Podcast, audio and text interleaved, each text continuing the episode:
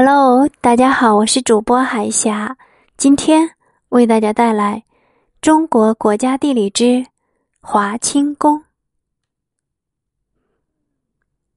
华清宫是一座庞大的建筑群，从骊山山路至山顶布满门楼殿宇。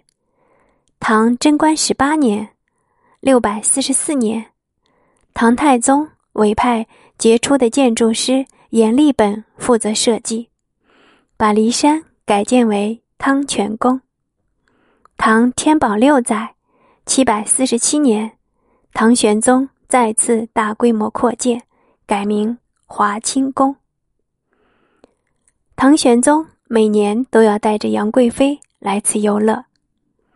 唐玄宗住在这里的寝宫叫做飞霞殿，殿南的御用池名莲花汤，全用白石砌成，池中有两朵白石雕成的莲花，温泉从花心隐藏的泉眼中流出。莲花汤西面的芙蓉汤是杨贵妃专用的浴池，白居易传颂千古的。春寒赐浴华清池，温泉水滑洗凝脂。诗句描写的场景就在这里。